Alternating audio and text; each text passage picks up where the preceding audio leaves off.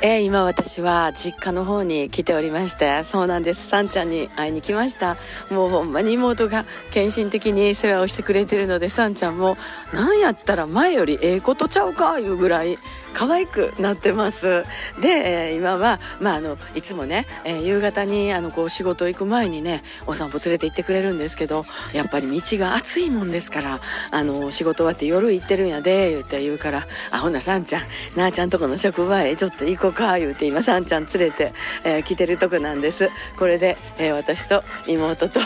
さんちゃん、3人の、一時のことですけどね、3人の一晩が、えー、今から始まる感じ。えー、皆さんも暑いですから、まだまだ暑いですから、どうぞ気をつけて、さんちゃん、はは言うてますわ、さんちゃん、はは。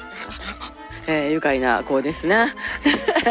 皆さんどうぞ、あのー、初中というか、残暑。お見舞いを申し上げます。もうすぐ8月も終わりますけど、まだまだ油断したらあかんね。水分取っていこう。また明日、また明日、また明日、また明日、また明日。